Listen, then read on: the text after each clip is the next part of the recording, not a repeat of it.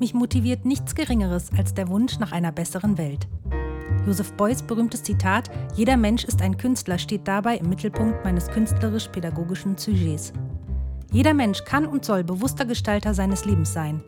Wenn Kunst uns bewegt, bewegen wir uns auch. Mein Name ist Birgit Axler-Konitz. Willkommen zum Educast von Du und ich, das Atelier.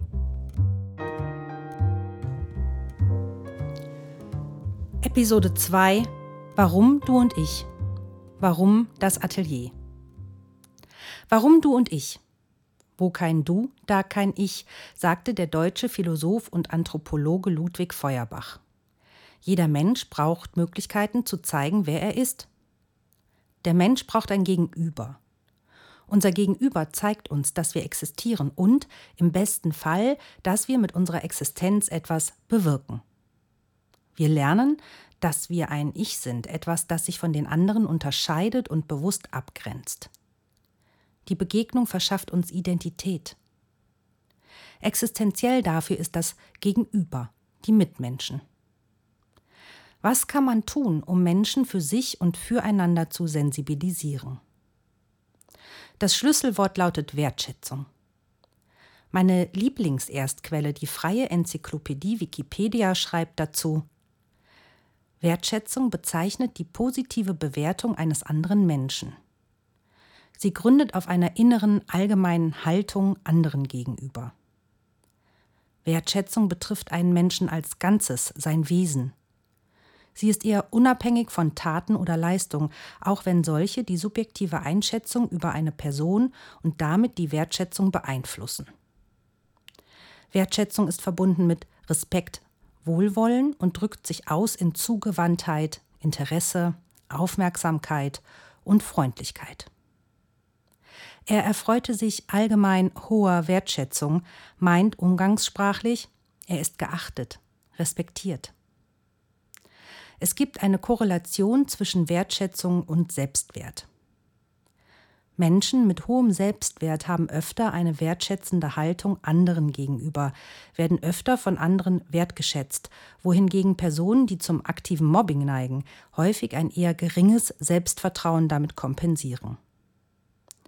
Empfangene und gegebene Wertschätzung vergrößern das Selbstwertgefühl sowohl beim Empfänger als auch beim Geber.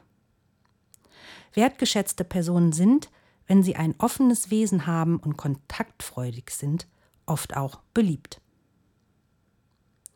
Wertschätzung ist mehr als Lob, Belohnung und Anerkennung von Leistung. Sie ist eine Herzens- und Geisteshaltung, die immer auch den Menschen sieht und nicht nur dessen Ertrag. Eigene und fremde Zeichen von Wertschätzung braucht jeder, ob Putzfrau, Managerin oder Generaldirektor, so der Psychologe und Autor des Buches Ohne Leib mit Seele Georg Fraberger. Wertschätzung ist ein zentrales Bedürfnis der Menschen im Job genauso wie im Privatleben. Wir wollen mit dem, was wir sind, was wir machen und geleistet haben, gesehen und anerkannt, eben gewertschätzt werden. Wertschätzung setzt enorme Kräfte frei und wirkt hochmotivierend. Sie kann wortwörtlich lebensverändernd sein. Ob man nun Wertschätzung erfährt oder wertschätzend mit seinen Mitmenschen umgeht. Ein gutes Leben setzt auch voraus, seinen Körper, Verstand und Gefühle zu kennen, gut zu kennen. Das eigene Kennenlernen erfolgt durch Relation, durch Beziehung, durch andere Menschen, die einem zeigen, wie und wer man alles ist oder sein kann. Joseph Beuys sagte, jeder Mensch ist ein Künstler, ob er nun bei der Müllabfuhr ist, Krankenpfleger Arzt, Ingenieur oder Landwirt. Und weiter, nicht einige wenige sind berufen, sondern alle. Herausgefordert sind somit Kunst und Gesellschaft. Wir alle, jeder, du und ich. Warum das Atelier? Die schwarmintelligente freie Enzyklopädie Wikipedia schreibt dazu, ein Atelier aus dem Französischen für Werkstatt ist der Arbeitsplatz eines Kreativen, beispielsweise die Werkstatt eines Künstlers oder Fotografen oder auch eine Produktionsstätte. Das Atelier ist häufig nicht nur Ort für die Produktion, sondern oft auch für die Selbstinszenierung des Künstlers, in dem auch legendäre Atelierfeste stattfanden. Das Atelier ist zwischen den Menschen, so Josef Beuys im Gespräch mit Michael Ende. Genauer beginnt er seine Ausführung wie folgt. Meine Methode, die logischerweise dahin führt, dass ich Unternehmen betreibe und dass ich kein Atelierkünstler bin, also ganz undenkbar, dass ich allein im Zimmer sitze. Ein Atelier ist unvorstellbar für mich. Das Atelier ist zwischen den Menschen. Wie meinten der das? Dass jeder Mensch ein Künstler sei, richtet sich auf die angenommene Grundeigenschaft des Menschen als Gestalter, auch und gerade als Gestalter seines direkten Umfelds, als Lebensgestalter. Kunst wird dadurch zu einem universalen Gestaltungsbegriff, der auf Sozialität basiert. Sozialität bezeichnet in der soziologischen Anthropologie die Angewiesenheit auf und die Abhängigkeit des Menschen von sozialer Steuerung, Unterstützung und Anerkennung, allgemeiner und vielleicht verständlicher formuliert, den Zustand oder die Qualität, sich sozial zu verhalten. Es funktioniert also nur miteinander. Sei einfach kein Assi. Was du nicht willst, was man dir tu, das füg auch keinem anderen zu.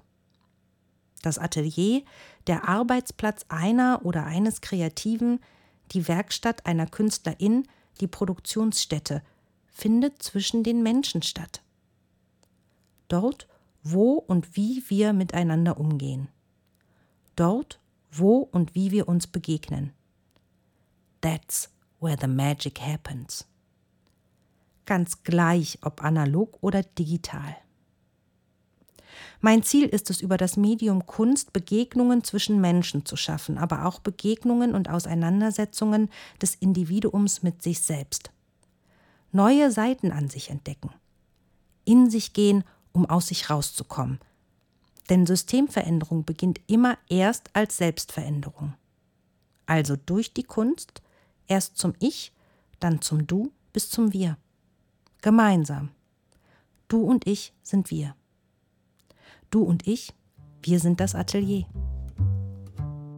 Vielen Dank fürs Zuhören und vielleicht bis zum nächsten Mal beim Educast von Du und ich, das Atelier. Es grüßt freundlich Birgit Axler-Konitz.